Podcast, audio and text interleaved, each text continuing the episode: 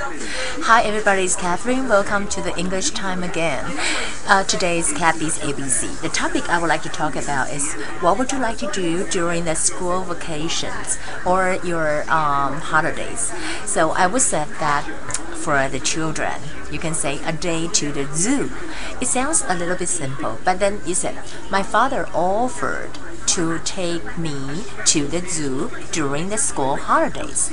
Okay, offer somebody 就说 What's your offer？好，那我爸爸 offer 好 to take me to the zoo 好在 school holidays 的时候，so you can learn the word offer, and then you can say I really enjoy going to the zoo. I really enjoy it.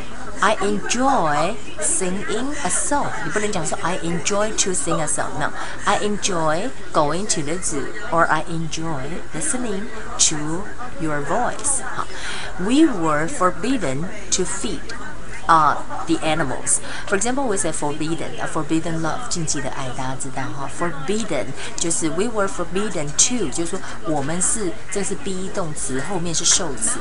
We were 我们被禁止，forbidden 我们被 forbidden to 什么呢？后面的介词是用 to 哦，不是 we were forbidden at on 都不对，就 we were forbidden to feed the monkeys. Okay.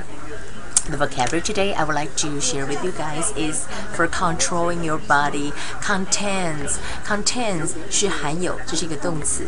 Fat 是脂肪，obesity 是啊、肥胖症，这也是一个名词。Heart disease 是心脏病。If you don't eat properly, you will have heart disease.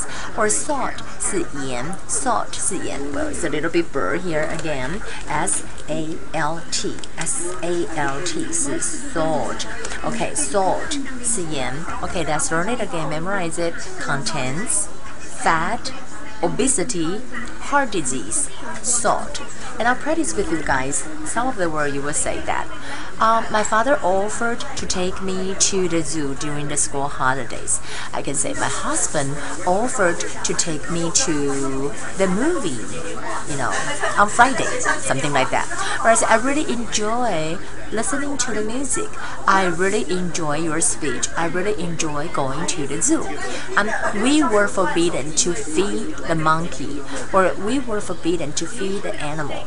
Okay, that would be the English for today. Um, well, I see you again tomorrow.